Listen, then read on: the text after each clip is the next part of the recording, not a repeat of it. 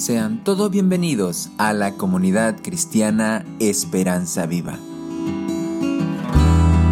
Presentamos a continuación la exposición de la palabra de Dios en el sermón de la semana.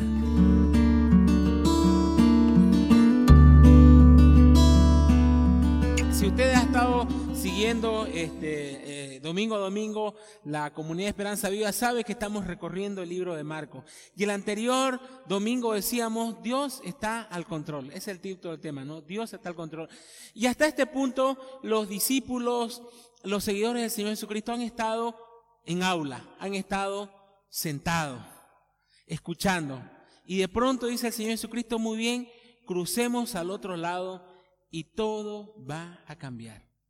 Todo va a cambiar.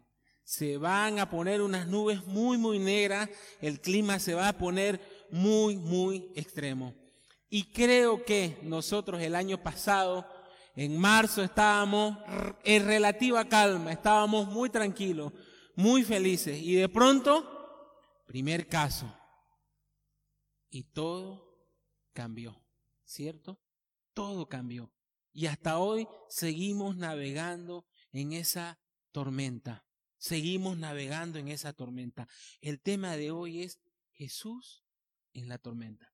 Acompáñeme orando, por favor. Querido Padre, ayúdanos, Señor, a poder, Señor, hoy contemplar este pasaje, Señor, y poner nuestra mirada en ti, Señor. No en las olas, Señor, no en la tormenta, Señor, sino en ti, querido Padre. Obra en nuestro corazón, Señor. Obra en el corazón de los amigos que nos están viendo, Señor. Ayúdanos, Señor. Te lo pedimos, Padre, en Cristo Jesús. Amén. Quisiera que por favor me acompañe allí, abriendo su Biblia en Marcos capítulo 5, 4, perdón, versículos 35 al 41. Marcos capítulo 4, versículos 35 al 41 y uno. Dice así, aquel día, cuando llegó una noche, les dijo, pasemos al otro lado. Y despidiendo la multitud, le tomaron como, le tomaron como estaba en la barca. Y había también con él otras barcas. Pero se levantó una gran tempestad de viento y echaba las olas en la barca de tal manera que ya se anegaba. Y él estaba en la popa durmiendo sobre un cabezal. Y le despertaron y dijeron, Maestro, ¿No tienes cuidado que perecemos? Y levantándose reprendió al viento y dijo al mar, calla, enmudece. Y cesó el viento y se hizo grande bonanza. Y les dijo, ¿por qué estáis así amedrentados? ¿Cómo? ¿No tenéis fe? Entonces temieron con gran temor y se decían el uno al otro, ¿quién es este que aún el viento y el mar le obedecen? Lo primero que vemos aquí en este texto de la palabra del Señor y nuestro primer punto es Jesús nos guía a la tormenta. Jesús nos guía a la tormenta. Ya lo dije hace un momento, ellos estaban tranquilos, ellos estaban escuchando a su maestro, ellos estaban tomando nota, pero llegó el momento de hacer un examen práctico. Y ahora déjenme decir algo muy, muy importante. Estos hombres estaban siguiendo la voluntad de Dios. Definitivamente podemos decir que era la voluntad de Dios que atraviesen esta tormenta. Estos hombres hace un tiempo atrás, por lo menos un poco más de un año, habían escuchado del mismo Señor Jesucristo decir, venid en pos de mí y, haré que seáis pecadores de hombres. Estos hombres dejaron casa, dejaron amigos, dejaron familia, dejaron lo que estaban haciendo para seguir cada día a nuestro Señor Jesucristo. Así que claramente podemos ver que estos hombres estaban bajo la voluntad del Señor. Pero no solamente estaban siguiendo al Señor, sino que habían recibido un desafío, que era llevar la palabra del Señor. Una tarea muy maravillosa. Ustedes van a ser mis mensajeros. Ustedes tienen que esparcir la semilla del Evangelio. Y los había retado y animado a que vayan adelante, a que confíen en su Señor. Y aquí hay un punto pequeño que debemos revisar. Usted puede así como los discípulos decir, yo estoy andando en la voluntad del Señor, el Señor verdaderamente me guía, cada día de mi vida estoy caminando sobre esa línea punteada que Dios ha marcado. Eso es muy importante para entender todo lo demás. ¿Por qué? Porque esta tormenta a la que se van a meter los discípulos es una tormenta que es parte de la voluntad de Dios. Pero a veces, y generalmente en muchos casos, las personas o usted pueden dirigirse hacia una tormenta sin que sea la voluntad de Dios. Y es más al contrario, no es la voluntad de Dios que usted vaya a ese lugar, pero usted obstinada y decididamente va y se mete.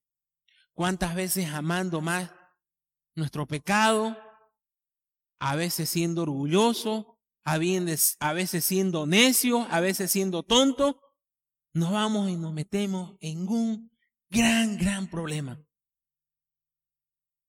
Así que hay dos formas de meterse en la tormenta. Uno es bajo el plan de Dios y otra es en contra del plan de Dios. Pero nuevamente el punto es revisar si mi vida está alineada a la voluntad de Dios. Porque cuando me voy a encontrar en la tormenta, lo primero que seguramente viene a mi corazón y a mi mente es ¿por qué estoy aquí? ¿Cómo llegué aquí? ¿Cómo llegué a este punto? Ahora, muchas veces evidentemente las tormentas llegan a nuestra vida, llegan a nuestra vida. Muchos están llevando una vida tranquila, una vida cómoda y de pronto pica un poquito la garganta, comienza la naricita y dice, es el clima, estoy mal.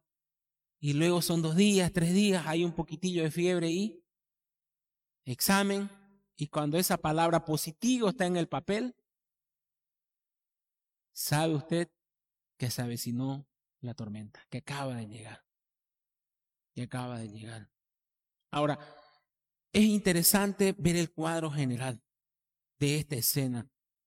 Tendemos a pensar de que el Señor Jesucristo estaba en su barca, él y sus discípulos, pero fíjese que el texto nos dice en ahí el versículo 36, y había también con él otras barcas.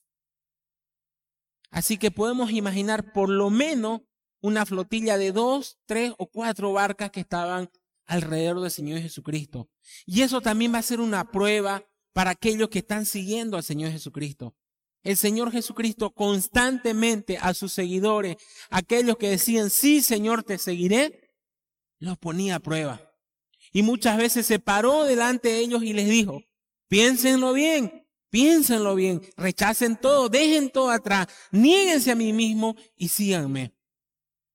Si usted quiere estar bajo la voluntad del Señor, si usted quiere seguir su voluntad, debe considerar que el costo es alto. Le costará todo.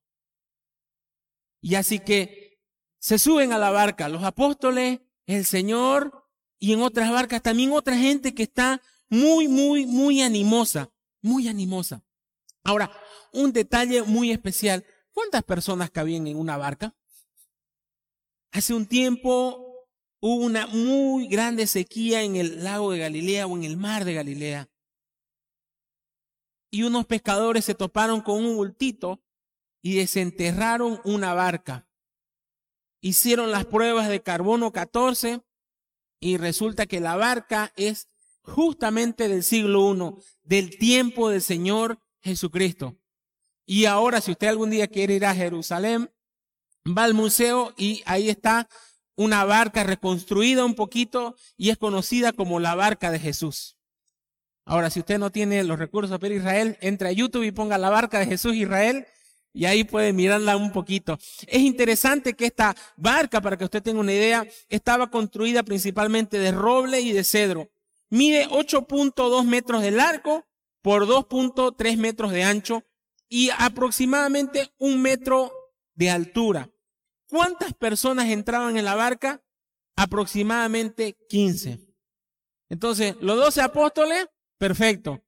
Y el Señor Jesucristo, 13. Casi la barca llena. Y así usted repite el proceso de otras 15 a 10 personas por barca. Así que fue en esa barca en que los discípulos se embarcarían a la clase práctica. ¿Recuerdan? Les había dicho antesito de subirse a la barca del Señor Jesucristo. El sembrador va y se duerme y descansa. porque yo estoy al control. Y ahora van a entender quién verdaderamente está al control de todo. Y ese es el punto muy importante. Es muy lindo estar sentado aquí y escuchar la palabra del Señor. Es maravilloso que usted domingo a domingo sea fiel al Señor. Y sé que muchas veces desde aquí, a veces los predicadores decimos, eh, no sea calientacientos, pero sabe que bien que vino, bien que vino, ese es el primer paso para estar alineados a la voluntad del Señor. Pero lo que a veces no comprendemos es que el Señor va a poner a prueba lo que recibimos el domingo, el día lunes. Y honestamente hablando, le digo, lo que predicamos aquí, muchas veces terminamos de predicar un tema y el día lunes nos enfrentamos a la situación. ¿No es así, Pastor David? Así que a mí me da temor predicar hoy, porque estoy hablando de las tormentas y de las pruebas. Pero es exactamente eso. Saben que la fe en el Señor Jesucristo no es una fe de concepto. Aquí no se trata de memorizar, memorizar, memorizar y ya está, o escuchar.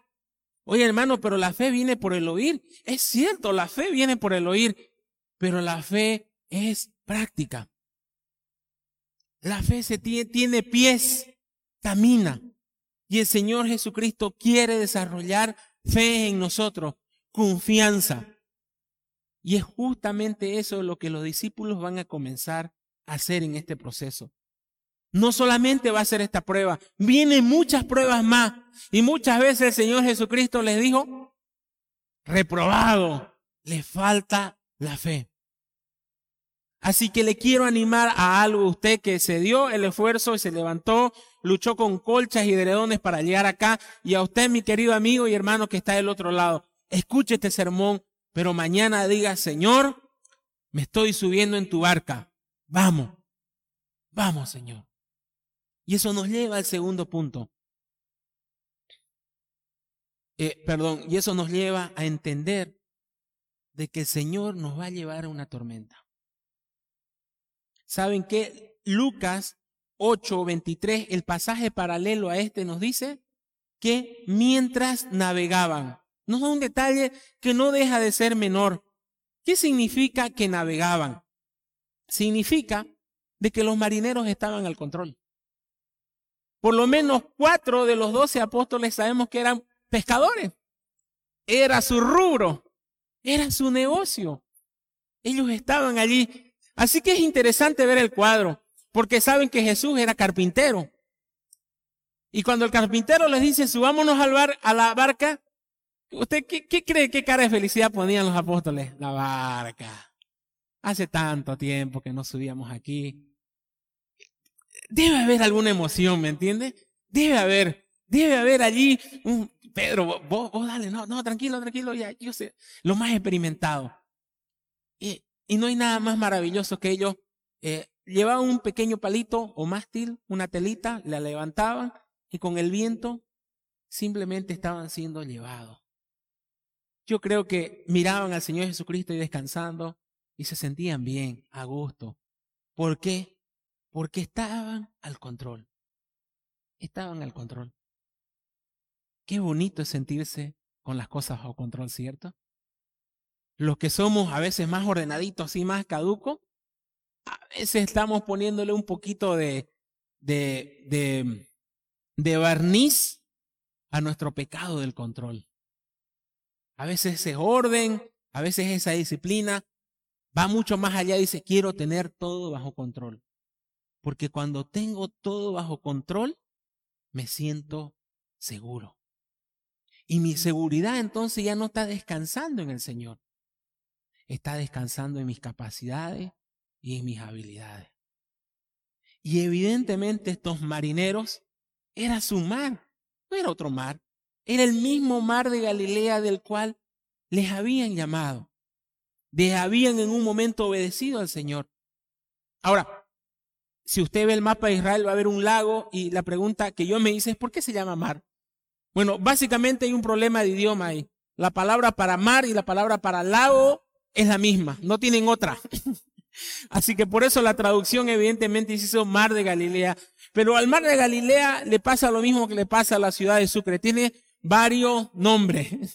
Así que cuando usted lea mar de Galilea, es ese. Cuando lea el mar de Genezaret, es ese. Cuando alguien escucha escuchar del lago de Kinrit, que es la palabra en hebreo que significa arpa, porque este laguito tiene forma de arco, es ese. Es ese que está en el norte de Israel. Algunos datos más muy interesantes. Tiene unos 20 kilómetros de largo por 11 de ancho. Y su profundidad, por lo menos, no, perdón, y está a 200 metros bajo el nivel del mar. Es muy opuesto a nuestro conocido lago Titicaca. Nuestro lago Titicaca es uno de los lagos de agua dulce más altos del mundo, a 3.800 metros, versus el lago de Genezaret o el mar de Galilea, que está a 200 metros bajo, bajo el nivel del mar. En tamaño, en nuestro lago Titicaca por lo menos es 16 veces más grande. Así que si usted tuvo el privilegio de conocer el lago Titicaca, imagínese, era mucho más chico. Y eso nos dice algo, que ellos estaban mucho, mucho al control. Es un lago pequeño, es un lago que conocen, están en unas barcas, son marineros. ¿Qué puede salir mal? Nada. Pero el texto nos dice, pero se levantó una gran tempestad de viento y echaba las olas en la barca de tal manera que se anegaba.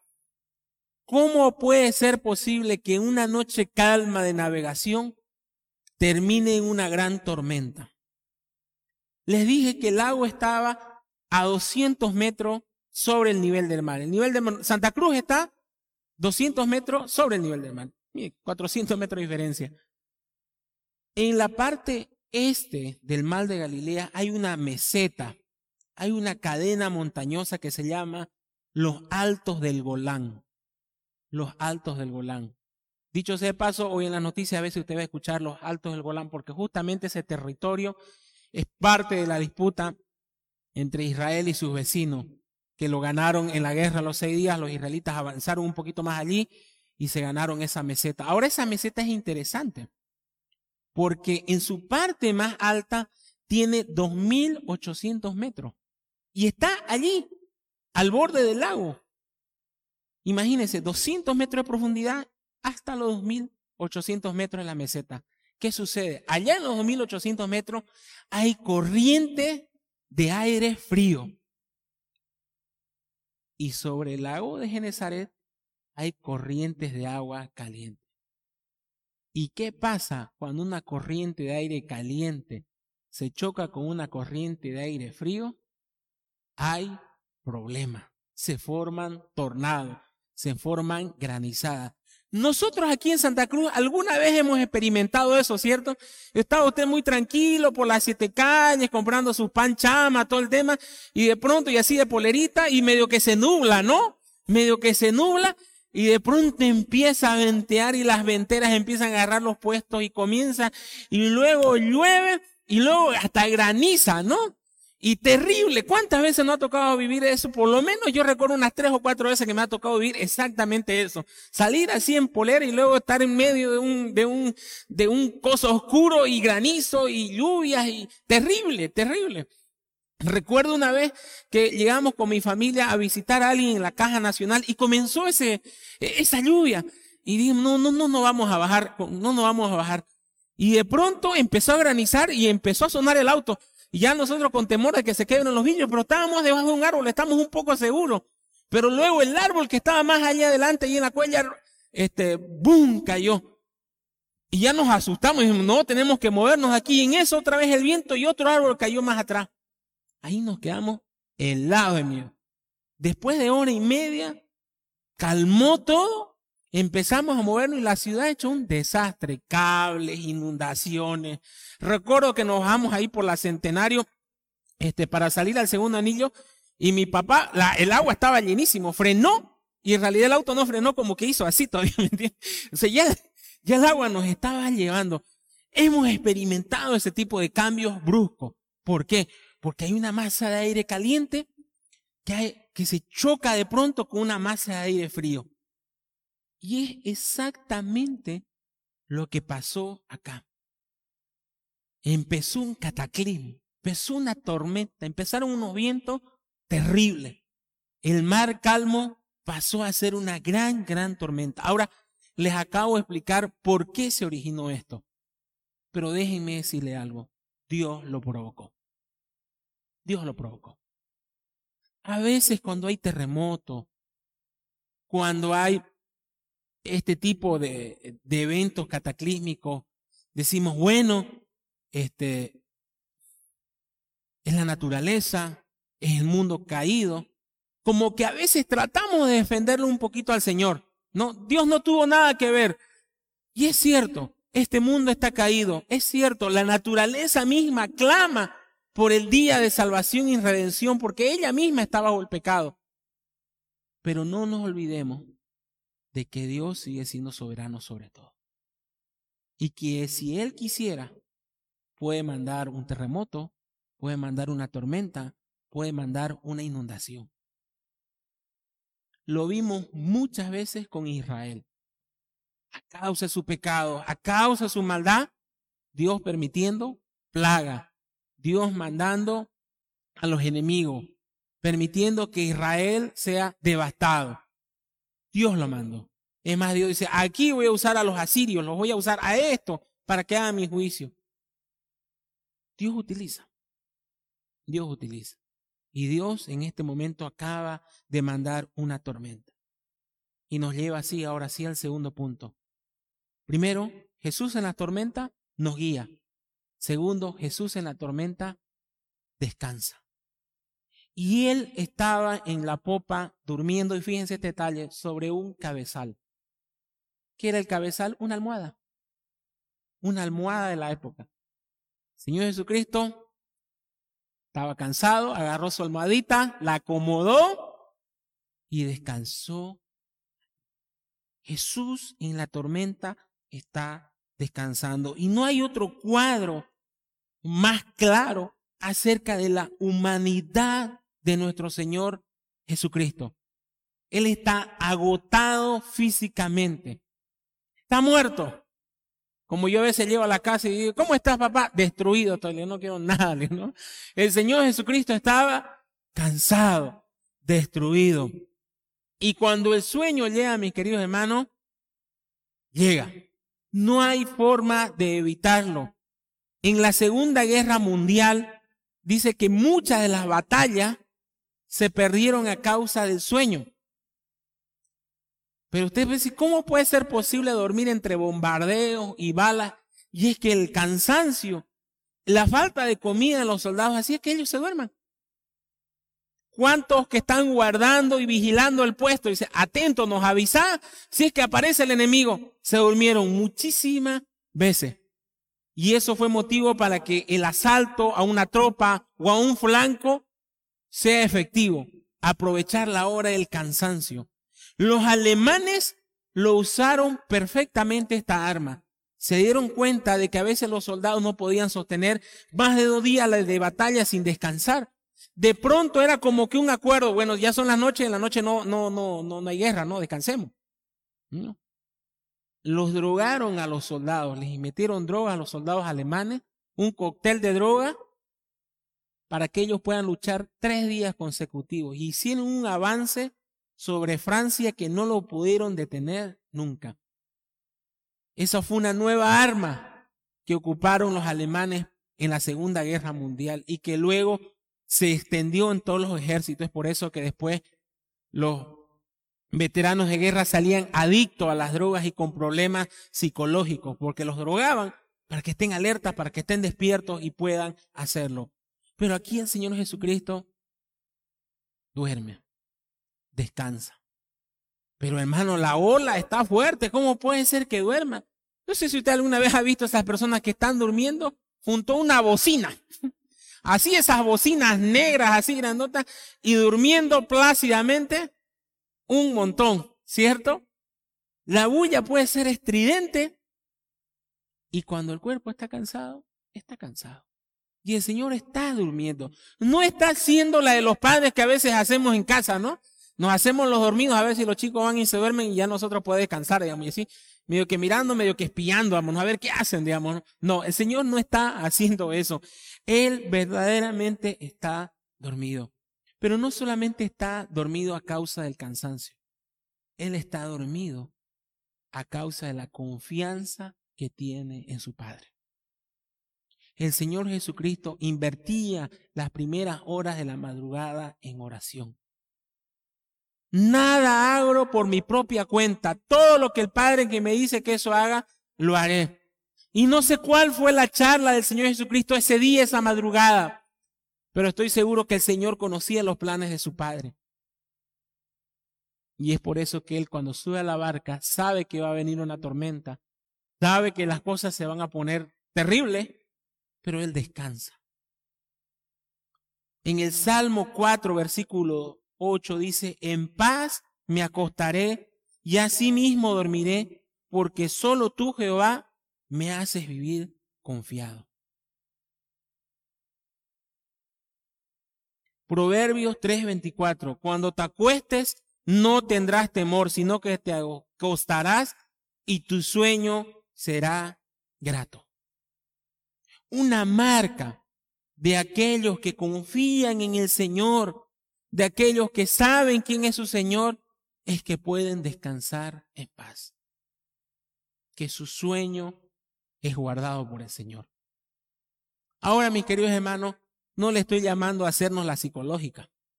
¿Ya? ¿Estamos estresados? Sí. ¿Estamos angustiados? Sí. ¿No nos, ¿No nos podemos dormir? Sí, a veces pasa. Pero esa debe ser una realidad entendida a la luz de nuestro corazón y no a la luz de los problemas. Porque a veces decimos, es que tengo muchos problemas. Pero el problema es, adentro, es interno. Las tormentas están afuera, pero el problema es interno. El problema es interno. En el libro Los Hechos estuvimos que estuvimos haciendo nuestra hora silenciosa, vimos que Herodes mandó a apresar al apóstol Jacobo. Dice que le cortó la cabeza. Y dice que Herodes, viendo de que este, le gustó al pueblo judío y como los gobernantes de esa época buscaban hacer, hacerse los famosos y tener el amor y el cariño del pueblo, mandó arrestar a Pedro. A Pedro también. Al otro día seguramente a Pedro le iban a cortar la cabeza. Iba a ser el número dos. El texto ahí en Hechos capítulo 12, versículo 6, nos dice que Pedro estaba durmiendo. Póngase en los zapatos de Pedro un momento. Mi hermana, detenida en la cárcel de Palmasola, dice, mañana a la horca. ¿Cómo sería su noche? Una noche de lágrima, una noche de dolor, una noche de incertidumbre. Uy, ¿por qué a mí? ¿Cierto? Estaríamos pasando así. Pero Pedro está durmiendo descansando en su Señor. Y además el texto es un poquito cómico porque el ángel Pedro, Pedro, eso sí, la iglesia oraba fervientemente. Pero viene el ángel Pedro, Pedrito, no, y levántate. Y parece que medio turumbita se levantó Pedro, ¿no? Porque ya cuando estaba afuera, bueno, che, no estoy durmiendo, estoy despierto, es de verdad, estoy fuera. Pablo mismo, encarcelado, escribiendo la segunda carta a Timoteo, sabiendo lo que enfrentaba, él dice en 2 Timoteo 4:18, el Señor me librará de toda obra mala y me preservará para su reino celestial. A Él sea la gloria por los siglos. Amén. Pablo en ninguna de las dos cartas a Timoteo dice, pobrecito de mí, ¿cómo me está pasando esto? Estoy aquí arrestado, preso y no sé qué, y Alejandro el Calderero me está causando muchos males y no sé qué. no, lo menciona simplemente. Pero Pablo está confiado, está descansando. Y es eso lo que nos insta la palabra del Señor, mis hermanos. ¿Hay tribulación? Sí. ¿Hay angustia? Sí. Cuando el papelito dice positivo, sí. Pero la palabra del Señor nos dice, no se preocupen por nada. En cambio, oren por todo. Díganle a Dios lo que necesita y denle gracias por todo lo que Él ha hecho. Así experimentarán la paz de Dios que supera todo lo que podemos entender. La paz de Dios cuidará su corazón y su mente mientras vivan en Cristo Jesús. El, apóstol Pedro en 1 Pedro capítulo 5 versículo 7 nos dice, pongan todas sus preocupaciones y ansiedades en las manos de Dios porque Él cuida de ustedes. En vez de estar en la cama dándole vueltas y vueltas y vueltas al problema que si yo hubiera dicho esto, que si me hubieran dicho acá, ¿por qué no le dije esto? Mejor mañana voy a hacer esto otro. ¿Sabe qué, hermano? Levántese a su cama. Doble rodilla. Cuéntele todo su problema al Señor. Díale sobre todo cómo se siente. Y la paz de Dios, que sobrepasa todo entendimiento, guardará sus corazones. Nos cuesta, y es un tema de orgullo, y volvemos al tema de que yo quiero controlar el asunto, el orar. No queremos dejarle a veces nuestros problemas a Dios. No queremos dejarle a esa persona que nos causa muchos problemas a Dios. Nosotros queremos ir y hacer lo que se sienta mal. Y se la voy a hacer. Y mañana le voy a hacer esto y le voy a decir esto a otro. No queremos hacer eso. Pero ¿sabe qué? Tenemos que soltar el control. Si Cristo es nuestro Señor, si Cristo es nuestro Salvador, cedamos el control de nuestros problemas. No y vuelvo a decir, no le estoy haciendo la psicológica, mi querido hermano, decir, no, tranquilo, no. Si hay problemas, pero llevémoselo todo al Señor. Y descanse. Descanse. Descanse en el Señor. Y despiértese y ore en la mañana. Entréguele al Señor su día. Entrégale al Señor su problema. Y levántese. Y sabe que va a estar, aunque en medio de la tormenta, pero la voluntad del Señor. Dijimos que Jesús en la tormenta, uno, nos lleva a la tormenta. Dos, Jesús en la tormenta descansa y debe ser un ejemplo para nosotros. Tres, Jesús se revela en la tormenta. Jesús se revela en la tormenta. Dice el texto, y le despertaron y le dijeron, maestro, ¿no tienes cuidado que perecemos? Y levantándose reprendió al viento y dijo al mar, calla, enmudece. Y cesó el viento y se hizo grande bonanza y les dijo, ¿por qué estaba amedrentado? ¿Cómo? ¿No tenéis fe? Entonces tuvieron gran temor y se decían el uno al otro, ¿quién es este que aún el viento y el mar le obedecen? Marco nos dice, no tienes cuidado de nosotros, perecemos. Mateo dice que los discípulos dijeron, Señor, sálvanos que perecemos. Lucas dice, Maestro, Maestro, perecemos. ¿Qué es lo que los tres autores nos están diciendo? Era un griterío. Cuando los marineros experimentados están desesperados, es que entonces están mal las cosas. Recuerdo nuestro ginecólogo, el doctor Takeshi Onaga, japonés a la muerte. Usted no le conmovía una emoción al doctor. La única vez que lo vi reír es cuando lo vi al bebé. Ay, qué bonito bebé, digamos, ¿no? Pero luego la embarazada está, me duele aquí, doctor, me duele acá. Señora, es normal.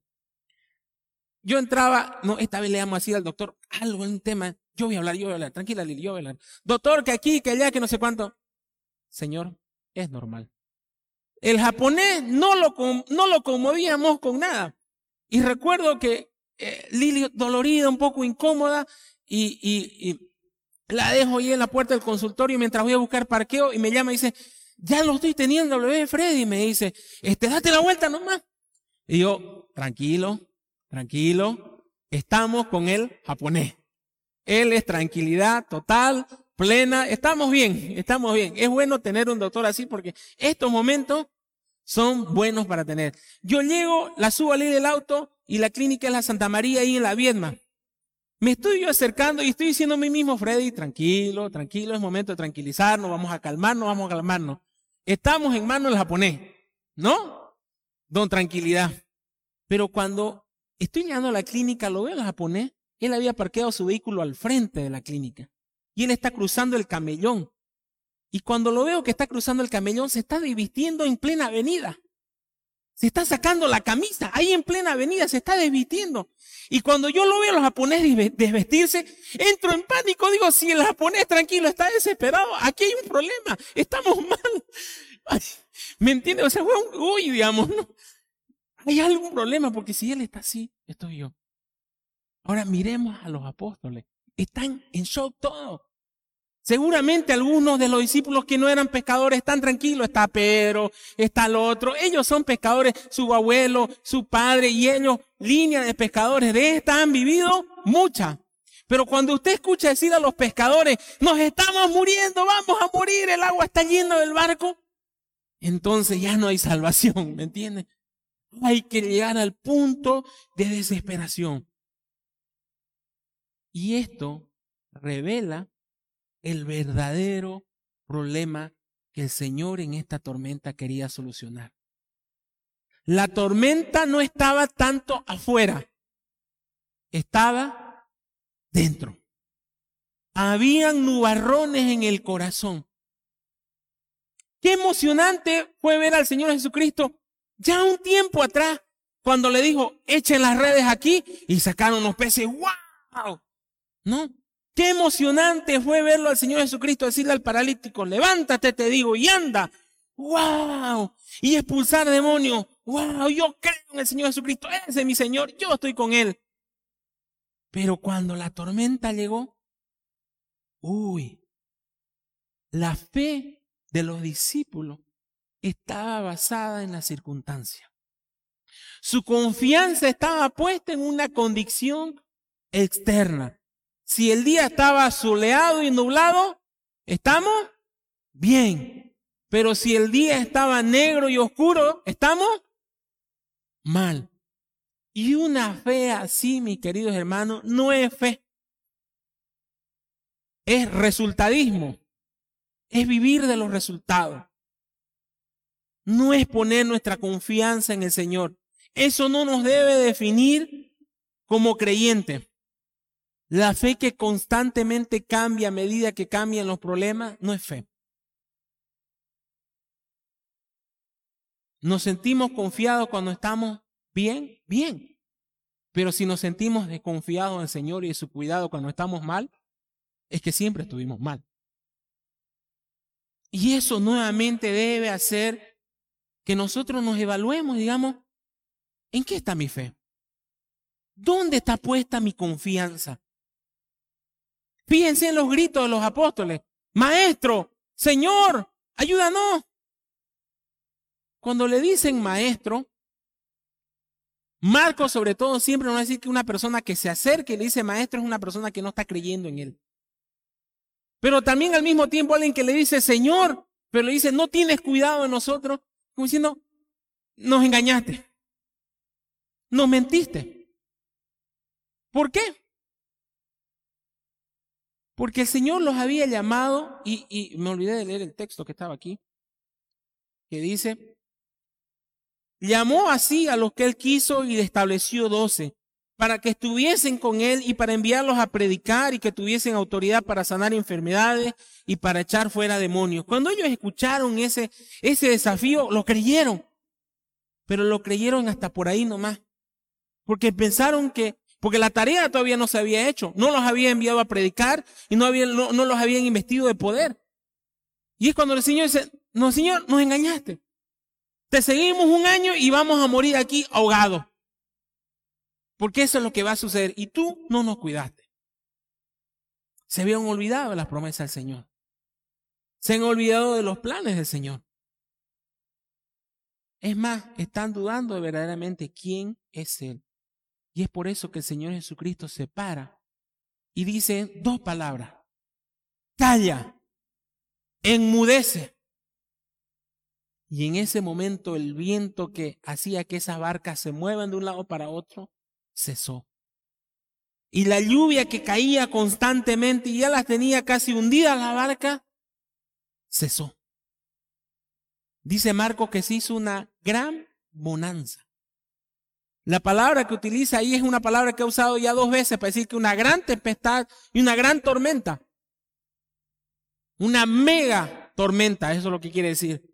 Y ahora dice que hay una mega tranquilidad. Ese mar de Galilea pasó a ser una tacita de leche. ¿Ha visto que cuando usted menee las aguas ahí, aunque sea de su lavandería, tardan en que se calmen, ¿cierto? Pero en ese momento todo ese mar pasó a ser una gran calma. Todo quedó en silencio.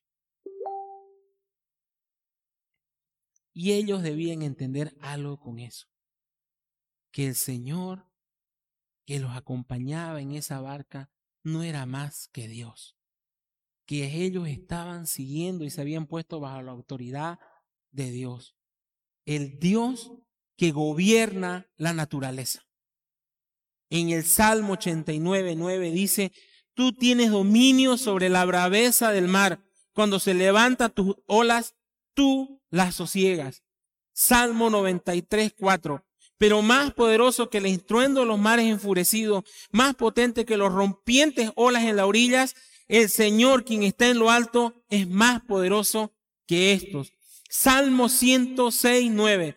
Ordenó al mar rojo que se secara y condujo a Israel a través del mar como si fuera un desierto. No fue de esa manera en que Dios sentó su carta de presentación al pueblo de Israel. Aparecieron diez plagas, pero el milagro top de ese momento fue que Dios ordenó y el mar se abrió en dos y se secó. En el Salmo 107, 28 y 29.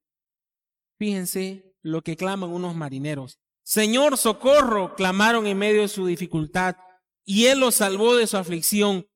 Calmó la tormenta hasta convertirla en un susurro y aquietó las olas.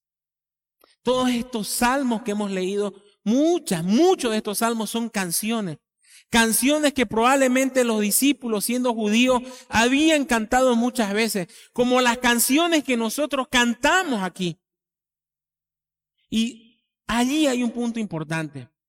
Mi querido hermano, cuando su corazón se agobie, cuando el problema quiera llenar su corazón, después de haber orado y después de usted haber entregado al Señor y quiere seguir el problema allí, adore al Señor, cante, alabe, adore, póngale play, déle volumen alto y acalle esas voces. Porque Satanás a veces detrás diciendo mentiras, te va a salir mal, van a salir las cosas mal, te vas a morir. ¿Cuántos cuando están con COVID en esta? Te vas a morir, te vas a morir, digamos, ¿no?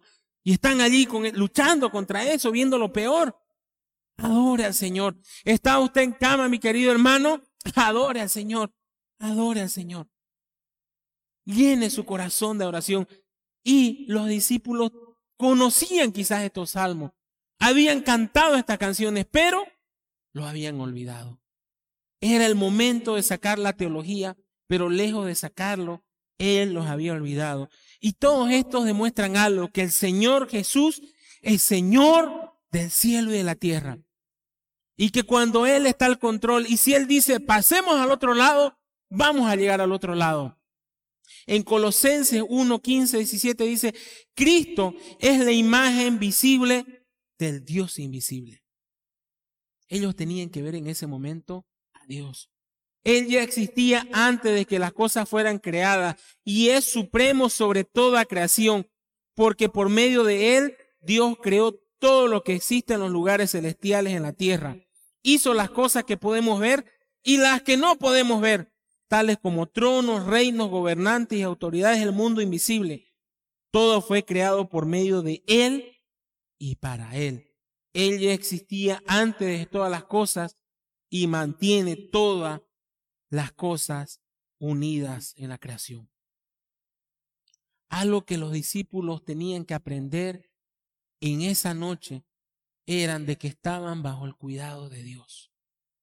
No de solamente un maestro, no es solamente de alguien que hablaba bonito y enseñaba bonito y decía parábolas y contaba historias muy bonitas, no. Estaban al cuidado del Señor. Y nuevamente, mi querido hermano, con mucho amor le digo, o ya pasó usted una tormenta, o está atravesando una tormenta o mañana le llega una tormenta a su vida. Es así. ¿Y cuál es el propósito del Señor en medio de todo eso?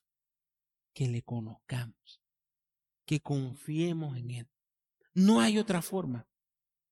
No hay otra forma que someternos a prueba para que nuestro corazón revele lo que hay allí, para que salgan los temores, para que salgan las dudas, para que salgan los pecados y qué cosa. Y se lo entreguemos al Señor. Si usted ha confiado en el Señor, si usted le ha dicho, Señor, sálvame, Señor, eres mi todo, mi vida te pertenece, yo estoy muerto, Señor, Cristo vive en mí, esta promesa la palabra del Señor es para usted. Hebreos 13, 5 y 6. Porque Él mismo ha dicho, nunca te abandonaré, ni jamás te dejaré. De manera que podemos decir confiadamente, el Señor es mi socorro y no temeré. ¿Qué me hará el hombre?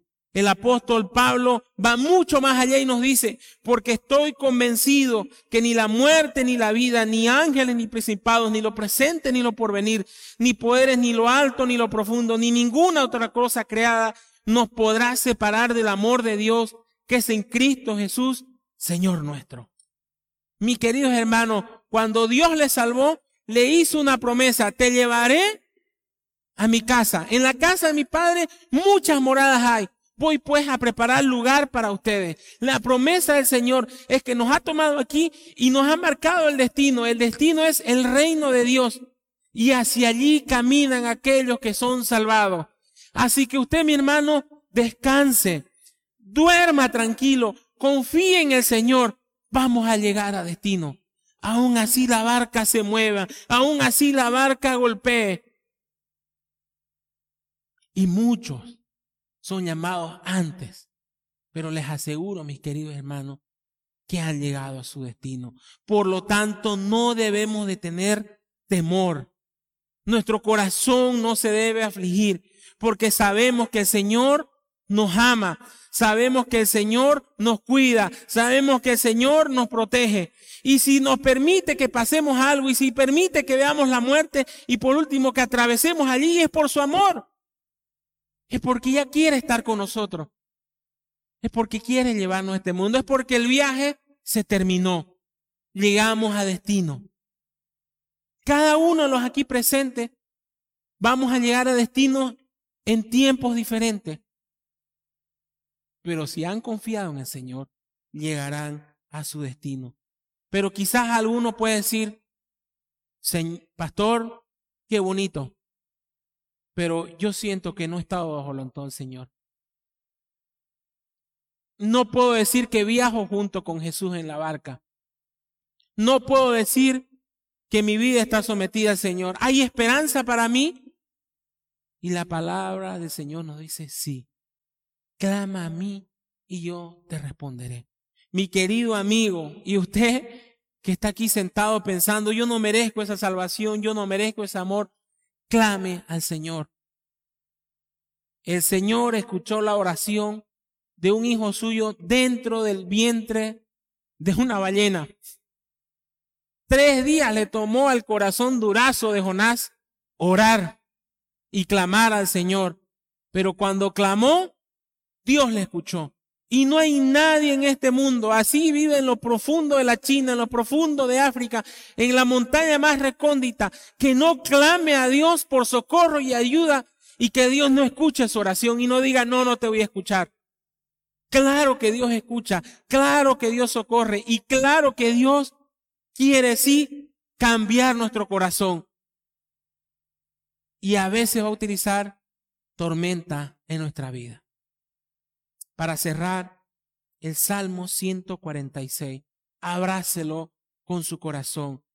Dios es nuestro amparo y fortaleza, nuestro pronto auxilio en las tribulaciones.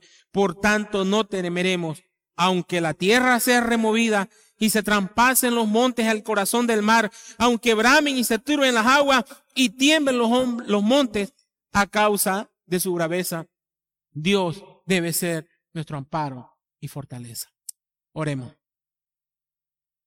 Querido Señor, debemos reconocer, Señor, que no pasa lo de los discípulos, Señor. Hay falta de fe, Señor, o una fe incorrecta, Señor, puesta en las cosas incorrectas, Señor. Porque cuando nos falta la salud, porque cuando un familiar está pasando por un momento difícil, clamamos como los discípulos quizás, Señor, no me estás cuidando, no, no estás atendiendo, Señor, estás durmiendo, Señor. Padre, perdón por esa acusación, Señor. Perdón por esa falta de fe, Señor. Afirma nuestros corazones en medio de esta tormenta, Señor. Afirma nuestras vidas, Señor. Aquí, Señor, en este tiempo difícil, Señor. Ayúdanos a afirmar el corazón de nuestros amigos y hermanos, Señor. Que lleguen a ti, Señor. Con un corazón arrepentido primeramente, Señor. Y digan, no confiaba en el Señor, pero ahora creo.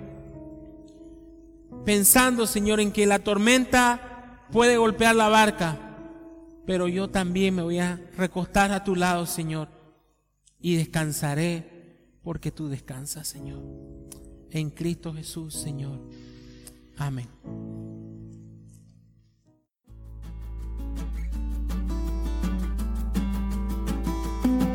Si usted desea más información o comunicarse con nosotros, puede visitar nuestras redes sociales en Facebook, Instagram o YouTube con el nombre Comunidad Cristiana Esperanza Viva. Desde Santa Cruz, Bolivia. Gracias por escucharnos. Hasta la próxima.